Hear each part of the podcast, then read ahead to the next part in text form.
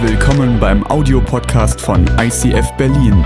Wenn du Fragen hast oder diesen Podcast finanziell unterstützen möchtest, dann besuch uns auf icf-berlin.de.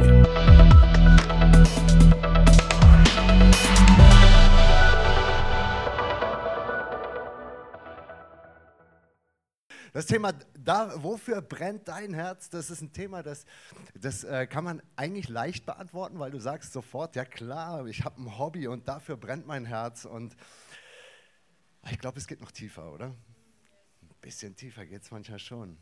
Wisst ihr was, wir kommen, wir haben jetzt nicht nur eine Jahreswende, sondern eine Jahrzehntwende. Das ist geil, oder? Also wir schreiben demnächst nicht mehr 201 und dann noch ein Jahr dahinter, sondern wir schreiben 202. Wahnsinn. Was denkst du, wie oft wirst du dich verschreiben erstmal? Bei den Klausuren, falsches Datum drauf. Okay, ich habe mal ein bisschen zusammengetragen, was uns das letzte Jahrzehnt gebracht hat. Ne? Das vergangene Jahrzehnt, Snapchat, Instagram, es wurde sehr populär. Wir haben es zu tun bekommen mit einer Flüchtlingskrise. Wir haben es zu tun bekommen mit Trump. Wir haben den Aufstieg einer AfD erlebt. Wir sind Fußballweltmeister. Wir haben den Klimawandel erlebt. Er merkt ja, es ist sowieso eine kalte Dusche nach dem Fußball. Der BER ist immer noch nicht fertig. Wir haben den IS erlebt und die ganze Stadt ist voller E-Scooter. Dresden noch schlimmer, okay. Das ist schon heftig in einem Jahrzehnt, was man da alles erlebt. Also heute hast du die Chance, ne? heute ist was Besonderes. Also wofür brennt dein Herz? Du kannst heute, heute kannst du ähm, anfangen, dir Gedanken darüber zu machen, wofür dein Herz eigentlich brennt. Und wenn du merkst, das sind Dinge, für die dein Herz brennt, die eigentlich einen Brand gar nicht verdienen oder die dieses Herzklopfen gar nicht verdienen. Und du weißt, jetzt kommt aber bald die Jahrzehntwechsel, der Jahrzehntwechsel, dann kannst du dir gute Vorsätze machen. Gute Vorsätze, das sind ja mal die Dinger, die als erstes dann drunter leiden müssen, wenn der 3. Januar gekommen ist. Irgendein Besitzer von einem, äh, wie nennt sich dieses Fitnessstudio, ja, ein Fitnessstudio, eine, eine Gym, ja, eine Gym. Äh, der Fitnessstudio hat mal gesagt, also im Januar bekommst du mindestens 50 neue Anmeldungen, die im Februar alle wieder weg sind. Das äh, sind die neuen Vorsätze. Also die neuen Vorsätze. Heute, wofür brennt dein Herz und äh, wofür könnte es noch brennen und was passieren würde, wenn es äh, sich in, in, Gott, in Richtung Gott entwickelt? Guck mal, ich habe ein paar, weil es um ein Jahrzehnt geht, eine große Zeitspanne, habe ich mir nicht nur eine Bibelstelle rausgenommen, also nicht eine kleine Zeitspanne, sondern auch eine große. Ich habe drei Bibelstellen aus ein und demselben Evangelium, aber aus einer etwas größeren Zeitspanne. Wir fangen hinten an. Matthäus 22, Vers 37. Jesus aber sprach zu ihm, du sollst den Herrn, deinen Gott lieben von ganzem Herzen, von ganzer Seele und von ganzem Gemüt. Ein ziemlich bekannter Satz, gerade wenn du so immer bei den frommen Leuten so unterwegs bist oder einen frommen Menschen kennst, der dich heute hierher gezorrt hat und du deswegen hier bist, weil du den so magst. Du sollst Gott lieben von ganzem Herzen, ganzem Herzen da vielleicht das brennende Herz? Wisst ihr, Jesus hat es in einem Zusammenhang gesagt. Manchmal ist es ja so, dass du eine Bibelstelle nimmst und du liest einen Satz und du gibst diesem Satz vielleicht recht oder, oder du gibst ihm nicht recht. Aber irgendwas macht immer ein Bibelvers, macht etwas mit dir. Du hörst ihn und bildest dir eine Meinung dazu. Oft ist dieser Bibelvers aber nicht einfach im leeren Raum, sondern er steht in einem Zusammenhang. Dieser Bibelvers steht in einem Zusammenhang, den Jesus immer wieder, immer wieder, seitdem er auf dieser Welt war, hat er diesen Zusammenhang bekrittelt. Guck mal, ganz am Anfang, das ist ja Kapitel 22, ja, ganz am Anfang, da beschreibt Jesus, erzählt die Geschichte von einer königlichen Hochzeit. Und diese Hochzeit, da geht alles schief, was schief gehen kann. Und was Jesus da mit dieser Geschichte erzählt, ist nicht einfach nur ein Gleichnis über das Himmelreich oder, oder eine ganze große Besonderheit über Gott oder sowas, sondern was der da erzählt, ist eigentlich, bringt er ganze Traditionen durcheinander. Er bringt Traditionen durcheinander, Hochzeitstraditionen. Er bringt Traditionen durcheinander, bei denen sich Menschen denken, so müsste Gott sein. Wie ist dein Bild von Gott? Hast du so ein Bild von Gott? Wie stellst du ihn dir vor, außer weißer Bart? Du stellst dir ihn vielleicht vor, dass er bestimmte Eigenschaften hat, so einen Charakter hat. Ja? Bei dir ist vielleicht Gott sowas wie, wie ein Zolleinnehmer, ja, so ein Zöllner. Wenn, er, wenn du bei ihm vorbeifährst, dann macht er so deinen Lebenskofferraum auf und guckt, ob er was findet, was du hättest schon längst verzollen sollen. Oder vielleicht ist er bei dir so ein watteflauschiger Papi. Ne?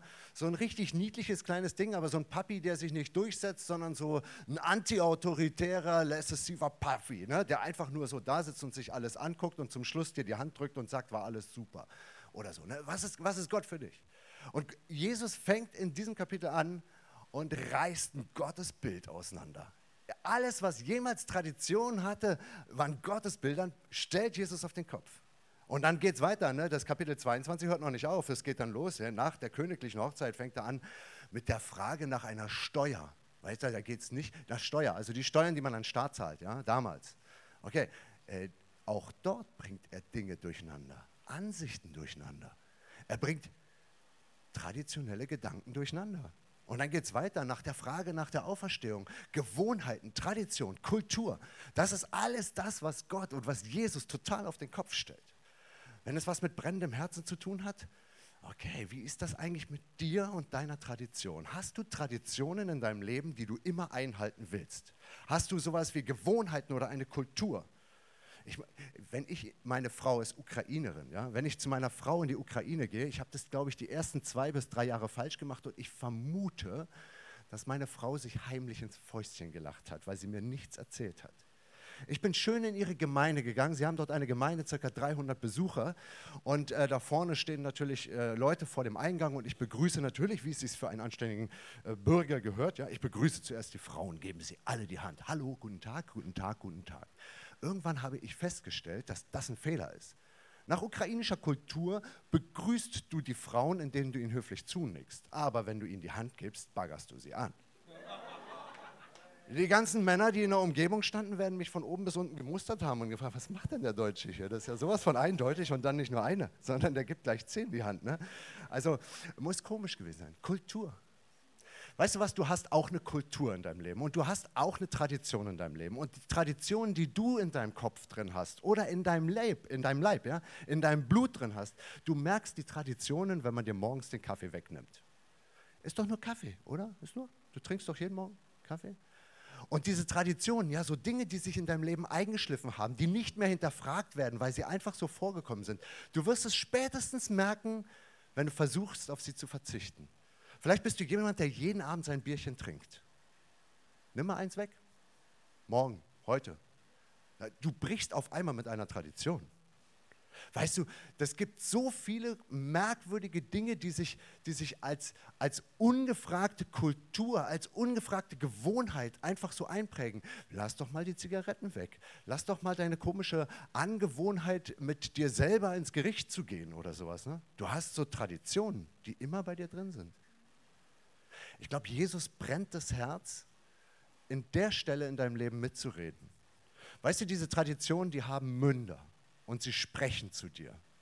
Und spätestens jetzt, wo ich das mit dem Bier oder der Zigarette oder dem Kaffee erwähnt habe, spricht diese Tradition, deine eigene Tradition, spätestens jetzt spricht sie zu dir.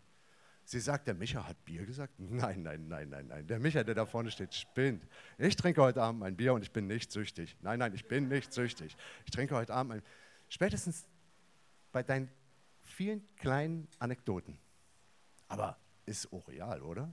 Nee, oder? Ja, oder? Okay, lass uns die nächste Bibelstelle nehmen. In der nächsten Bibelstelle, da steht, ähm,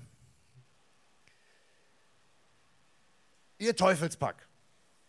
Es ist schön, oder? Das hat Jesus gesagt. Äh, man findet es in Matthäus 12, der Vers 34. Ihr Teufelspack wie könnt ihr durch und durch verlorene Leute überhaupt etwas Gutes reden?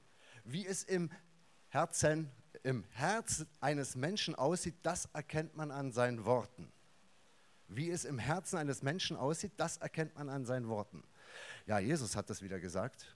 Und wieder hat er sich gegen Traditionen gerichtet. Nein, nicht gegen Traditionen, sondern er hat sich gegen Menschen und Vorstellungen gewandt.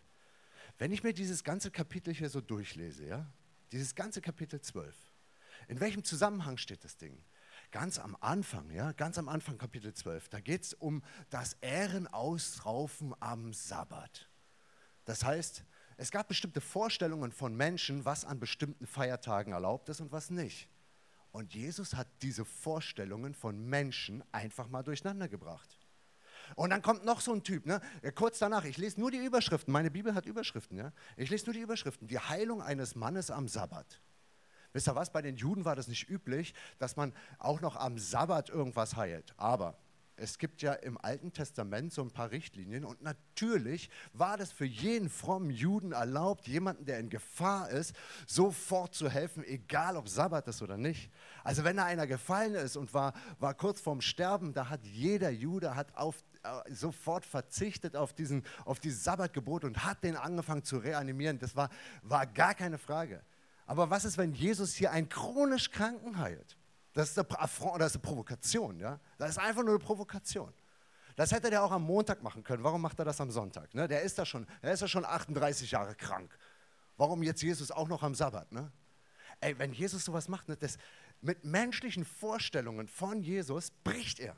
Er bricht das, was du oder was die Leute sich damals über ihn gedacht haben. Alle Vorstellungen, er zerbricht sie einfach. Er redet von einem Gottesknecht und wie der zu sein hat. Er redet, er, er zerbricht Vorstellungen en masse. Weißt du was, du hast Vorstellungen oder was, was Menschen denken, ja? Das spielt bei dir und in deinem Herz wahrscheinlich auch eine mega Rolle. Und dann wünsche ich dir, dass dir Jesus begegnet. Weißt du, deine, das, was bei dir vielleicht zählt oder was bei dir so wahnsinnig wichtig ist, was, was die Menschen denken, ich sage die Sage mal andersrum. Ich, wie ist das eigentlich? Wie viele von den Dingen, die du tust, tust du weil andere Menschen das von dir erwarten. Hast du den Studiengang, den du gerade machst, hast du den gewählt, weil du den willst oder hast du den gewählt, weil du nicht weißt, was du willst und einfach auf Mama und Papa gehört hast? Hast du die Ausbildung gewählt, weil deine Eltern davon überzeugt sind, dass du unbedingt in ihrer, in ihrer Branche auch arbeiten musst, damit du irgendwann die Firma übernehmen kannst? Welche Vorstellungen haben, deine, haben die Menschen um dich rum? Wie ist das eigentlich mit, wenn die, wenn die Menschen so eine Vorstellung davon haben, ja, wie viel tust du eigentlich für, dein, für deine Statussymbole? Ich meine, ist die Mode, die du trägst, tatsächlich dein Geschmack oder das der anderen? Na schon, ne? ein bisschen, ja, auf jeden Fall. Also, oder? Oder ist dein Humor der Geschmack der anderen oder dein eigener? Wie viele Dinge tust du eigentlich, um anderen Menschen zu gefallen? Wie viele Dinge tust du, um, um für, für für etwas da zu sein, für das du vielleicht gar nicht da sein sollst, was gar nicht dein Platz ist. Wie viele Dinge tust du, um Vorstellungen oder Erwartungen zu erfüllen? Und Jesus sagt, ihr Teufelspack, wie könnt ihr durch und durch verlogenen Leute überhaupt etwas Gutes reden? Wie es im Herzen eines Menschen aussieht, das erkennt man an seinen Worten. Da haben also Leute, die, die als Jesus das hier formuliert hat, ne, da haben Leute ihm sozusagen äh, die, der, von ihm Dinge behauptet, die, die, die, so nicht stimmen. Ja, er war stocksauer. Jesus war stocksauer, als er das gesagt hat. Ja, weil Leute gut so getan haben, als würden sie etwas Gutes machen, aber in Wirklichkeit war etwas, etwas ganz Krankes in ihrem Hirn drin. Etwas, etwas, was sie ihm vorgeworfen haben. Und Jesus hat das entlarvt. Die Vorstellungen von Menschen hat er einfach entlarvt. Okay, ich habe noch eine schöne Bibelstelle. Dann nehmen wir mal die nächste. Die nächste Bibelstelle lautet, denn wo dein Schatz ist, da ist auch dein Herz. Das ist Matthäus 6, Vers 2. Das steht mitten in der Bergpredigt. Denn wo dein Schatz ist, da ist auch dein Herz. Damit meint Jesus, er spricht über Geld. Wo ist dein Schatz? Er sitzt vielleicht neben dir, ne? Mein Schatz sitzt neben mir. Ja, wie schön. Nee, aber weißt du, wie Geld manchmal ist? Also Geld kann ein echt schlechter Berater sein, oder? Wenn du kein Geld hast, weißt du, wie du dich dann, wie du, wie du Sorgen um dich machst, wenn du Kredit aufgenommen hast und kannst ihn nicht bezahlen? Wenn du dein Studium nicht mehr bezahlen kannst und deine Eltern drehen den, drehen den Hahn zu oder dein Papa hat auf einmal zu viel Geld bekommen und auf einmal fließt das BAföG nicht richtig oder irgendwas ist passiert und auf einmal machst du dir Sorgen, weil du jemandem schuldest. Die Miete schuldest du auf einmal jemandem. Oder du hast Angst, dass du das abbrechen musst. Oder du hast eine Party gefeiert, die du nicht bezahlen kannst. Hast zu viel gemacht, zu viel getrunken. Eine, die Reise war zu groß und du musst sie auf der Hälfte abbrechen. Oder, weißt du, Geld kann echt schlimme Sorgen machen. Geld kann wirklich schlimme Sorgen machen. Und wisst ihr was? Geld spricht auch zu dir. Wenn jemand sagt, Oder wenn du dir vornimmst und sagst, ich spende jetzt mal mein Geld, und zwar dem ICF, ne? du guckst so auf dein Konto am Ende des Jahres und stellst fest, ey, da ist eigentlich, eigentlich habe ich am Ende dieses Jahres ein Plus von 3000 Euro gemacht. Ne? Jetzt nimmst du einfach mal von den 3000 Euro so den Zehnten, sagst 300 Euro, ich spende jetzt 300 Euro an ICF. Und vielleicht sind deine Eltern gar keine Christen. Und dann sehen die das und denken, ey, bist du bescheuert? Bist du bescheuert? Wie kannst du denn sowas machen? Wie gehst du denn mit deinem Geld um? Was, was, Geld. Geld spricht zu dir. Geld ist etwas, was dein ganzes Leben beeinflussen kann. Kann es sein, dass du manchmal Dinge tust, deinen Job vielleicht sogar aussuchst, weil du vermutest, dass du in dem einen Beruf mehr Geld bekommst als in dem anderen? Vielleicht wolltest du mal Biologe werden und hast Biologie studiert, aber irgendwann hast du gemerkt, dass man als Biologe kein Geld verdienen kann, es sei denn, du gehst in die Gentechnik. Aber die Gentechnik, das ist so ein Bereich, von dem du so ethisch so ein paar Anstöße hast. Sagst, ah, kann ich das machen? Darf ich das machen? Gentechnik, uh, da ist doch ah, nicht alles ganz astrein, was da läuft. Aber du machst diesen Schritt trotzdem. Obwohl du vielleicht Gewissensbisse hast. Du hast vielleicht Gewissensbisse und du verstößt gegen deine eigene Ethik. Aber du machst diesen Schritt trotzdem. Weil du glaubst, dass du dann, wenn du das gemacht hast, dass du dann deine Familie ernähren kannst. Dass du dann später Geld hast, um deine Traditionen aufrechtzuerhalten weil das dann alles da ist, weil du dich mit deinem Geld nicht auf Gott verlässt, sondern weil du einfach sagst, das ist das sicherere. Das mache ich. Jesus hat einmal über gesagt, äh, hat über Geld gesprochen und hat ein uraltes Wort in den Mund genommen und in, in den ganz alten Bibeln wird das übersetzt mit dem Wort Mammon. Mammon, ja? Falls du mal eine alte Bibel in der Hand hast, das äh, klingt komisch. Mammon, äh, ich habe eine krasse Predigt vom Johannes Hartl gehört und der hat diesem Wort Mammon in, dem uralten Bibel, äh, in der uralten Bibelsprache nach hinterher geforscht und hat festgestellt, dass Mammon, das uralte Bibelwort, einen Wortstamm hat, von dem das Wort Sicherheit herkommt. Weißt du, die Leute damals waren auch nicht blöde. Wenn du Geld hast, hast du Sicherheit. Was ist, wenn du mit deinem Glauben deine ganzen Sicherheiten aufgibst? Was ist, wenn du im Glauben Schritte tust, wo andere den Kopf schütteln würden und dich das vielleicht sogar richtig was kostet? Wenn dich das richtig was kostet. Wisst ihr, wie komisch das war für mich, zur ICF zu gehen? Ich bin vor zehn Monaten zur ICF gekommen. Wisst ihr was? Ich habe auf irgendwas zwischen, zwischen ich, verdiene, ich verdiene jetzt nur noch oder ich kriege jetzt nur noch ein Drittel bis Hälfte von dem, was ich vorher an Geld bekommen habe. Wisst ihr, wie sich das anfühlt? Ey, kann es sein, dass ich vielleicht nicht der Einzige in diesem Raum bin, der so eine Berufung hat, der eine wirtschaftliche Situation hat? Jeder, jeder Mensch, der mit Geld irgendwas machen würde, hätte sich in dem Zeitpunkt, wo ich mich entschlossen habe, die Stelle zu wechseln, hätte sich jeder an den Kopf gehauen. Jeder, der mit Geld rangiert, hätte gesagt, du bist ein Idiot, mach das nicht. Was ist, wenn du so einen Job hast? Was ist, wenn du so eine Berufung von Gott hast? Was ist, wenn Gott von dir etwas will, was du aber, wo du dich innerlich total gegen sträubst? Aber das Geld, es redet, es redet und es spricht. Guck mal, diese drei Dinge hier. Die, die nächste Folie, auf der nächsten Folie findest du sie alle nochmal zusammengeführt. Wofür brennt dein Herz? Die Tradition, die Menschen und das Geld. Das sind diese drei Dinge. Tradition, Menschen und Geld. Und diese drei Dinge, die entwickeln fast ein Eigenleben und sie sprechen ständig zu dir. Wenn dein Herz brennt, natürlich vielleicht für so eine Kettensäge, aber wenn du ganz tief reinlauscht in dich rein, dann brennt dein Herz vielleicht nicht einfach nur für ein kleines, niedliches Hobby, was dir abends den Schweiß auf der Stirn dann bringt, weil du zwei Bäume gefällt hast. Sondern wofür brennt dein Herz? Vielleicht ist dir aufgefallen, dass du in den letzten Monaten gar keins mehr hast, weil du es irgendwie kann es nicht brennen. Es ist kalt geworden. Vielleicht hat dein Herz sein Feuer verloren, weil du in dem letzten Jahr oder vielleicht in dem letzten Jahrzehnt Dinge erlebt hast, die dich einfach nur erkalten lassen haben.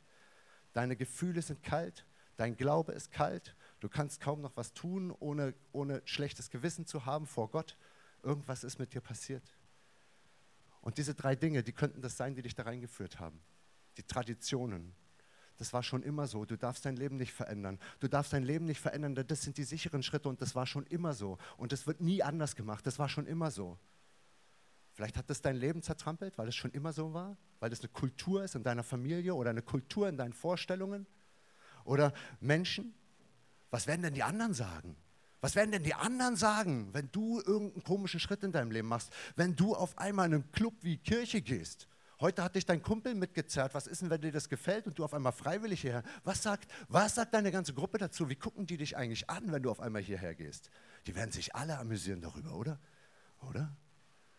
Was ist eigentlich mit den Menschen, die Erwartungen an dich haben und du die ganzen Erwartungen enttäuscht? Oder das Geld? Wofür brennt dein Herz? Vielleicht brennt dein Herz genauso wie das Herz von Gott. Gottes Herz brennt für dich.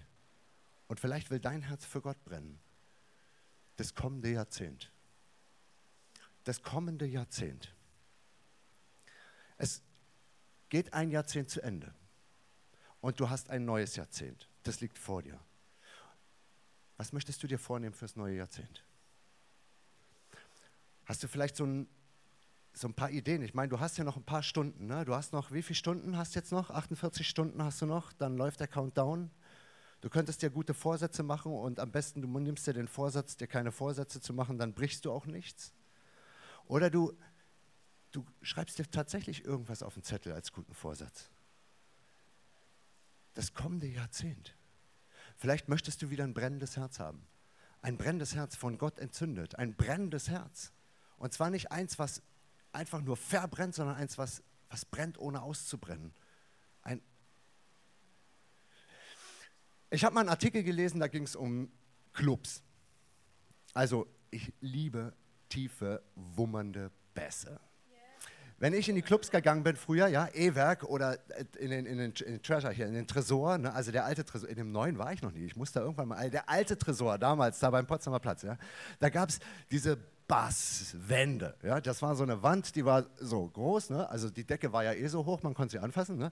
Und dann, und wenn du davor gestanden hast, also da waren ja noch die normalen Boxen, aber das war nur Bass, also so, so 18 bis vielleicht 50 Hertz oder sowas. Ne? Mehr, mehr kam da nicht raus. Und wenn du davor gestanden hast, dann konntest du nicht anders als zu tanzen, weil dieser Bass, der hat dich bewegt, der hat so ah, war das, ja. Und da habe ich einen Artikel gelesen, der hat, ich konnte nicht genug kriegen davon. Ne? Ich habe versucht, ins Auto reinzubauen, sowas mit Bass. Ich habe mir, hab mir einen digitalen Bass-Expander gekauft, der, der meinen Bass aus meiner Anlage von meinen CDs um zwei Oktaven tiefer zerrt. Dann habe ich mir die Bassrollen gekauft, die andere ins Auto reinbauen, habe die an Gummiseile von meinem Hochbett hängen lassen und habe die Zimmerlautstärke aufgedreht. Ja? Dann haben bei der Zimmerlautstärke angefangen, sich meine Bassboxen zu übergeben. Und meine, meine Schwester, ja, die war drei Zimmer weiter, die hat meinen Bass nicht gehört, sie hat ihn in ihrem Zimmer gefühlt. Oh, super, ey, ich habe dieses Ding geliebt. Okay, ein Artikel zum Thema äh, Rhythmus. Ja, wenn der Bass so kommt, so wum, wum, wum, dann kann das passieren, dass dein Herz den gleichen Rhythmus annimmt wie, ein, wie, ein, wie, der, wie die Musik. Ja? Dein Herz tanzt zum gleichen Rhythmus. Hey, wir haben hier so einen geilen Schlagzeuger, einen Drummer. Oh, kannst du.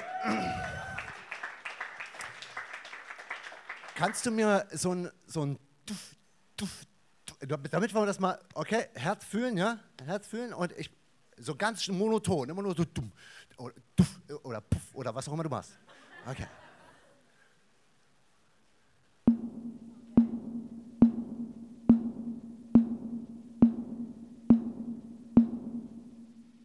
Und? Lauter. Okay, kannst du tiefer, tiefer und lauter. Ich höre richtig. Und dann mal gucken, was mit dem Herz passiert, ja?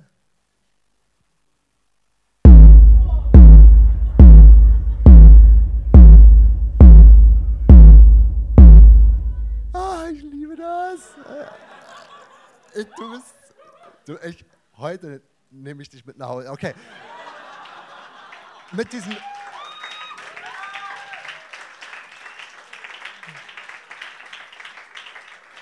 Kannst du uns zur Feier des Tages einfach nochmal so einen richtig heißen Rhythmus spielen?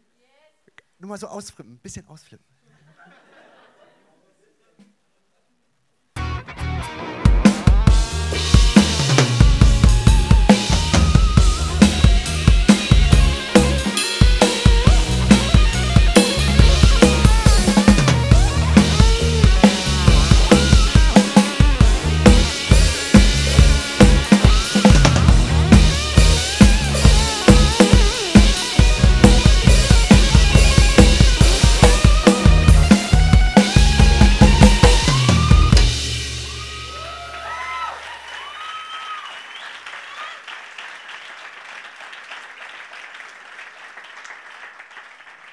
Absolut super. Ich danke dir.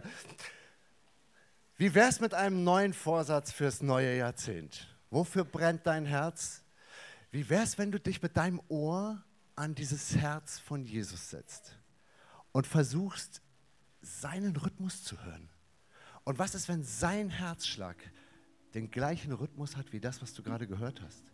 Vielleicht ist sein Herzschlag die Trommeln, zu denen du loslaufen sollst. Vielleicht ist sein Herzschlag genau die Melodie, die deine ganz persönliche Armee ins Laufen bringt. Und du dich wehren kannst gegen alles, was Tradition oder Geld oder Sorge oder sowas heißt. Und vielleicht kannst du in deinen neuen Vorsätzen für dieses Jahr, vielleicht kannst du diese, die, dir, dir etwas aufschreiben. Du hast noch zwei Tage Zeit. Überleg dir, ob du vielleicht was aufschreiben kannst, näher am Herzen Gottes zu sein. Du sollst Gott von ganzem Herzen lieben. Ist euch schon mal aufgefallen, dass bei diesem ersten Satz, den ich gleich am Anfang von der Bibel gelesen habe, dass da nicht drin vorkommt, du sollst für Gott arbeiten oder du sollst für Gott bestimmte Erwartungen erfüllen oder du sollst für Gott gut aussehen oder immer gewaschen sein. Da steht immer drin, du sollst Gott lieben. Dafür brennt Gottes Herz. Er liebt dich. Sein Herz brennt für dich. Wie sieht es aus, wenn jemand liebt? Es sieht so aus, dass er an nichts anderes mehr denken kann. Was ist, wenn Gott an nichts anderes mehr denken kann als an dich? Und er denkt an dich. Und wie wäre es, wenn du dein Ohr nimmst und es auf seine Brust legst und auf einmal merkst du und du teilst diesen Brand, du teilst diese, dieses Wunder von Liebe, dieses, dieses dum, dum, dum, dum, dum, dum. Ich wünsche mir, dass du diesen Beat, den wir hier gerade von unserem besten Drummer überhaupt gehört haben, ich wünsche mir, dass du diesen Beat mitnimmst dass du den in deinem Ohr hast. Und wenn du dir deine iPods reinsteckst und durch die U-Bahn läufst oder in der S-Bahn Musik hörst oder wo auch immer du bist, dass du das nicht mehr vergisst, sondern diesen, deinen Rhythmus auf einmal zu einem Rhythmus wirst, bei dem Gott dich ruft. Ich möchte, dass, ich möchte, dass du dir einen neuen Vorsatz nimmst. Und vielleicht wird es das brennende Herz und all das, was das brennende Herz von Gott mit deinem Herz machen kann. Und vielleicht ahnst du jetzt in dem Moment, in dem du hier sitzt, vielleicht ahnst du schon, was das sein könnte, was deine Tradition, dein Wunsch nach Sicherheit oder das Ansehen von Menschen irgendwie zerbrechen könnte, damit du dichter an deinem Lebensabenteuer bist. Ich möchte ein Gebet für dich sprechen und dafür bitte ich dich, oder wenn es dir möglich ist, dann steh dazu auf.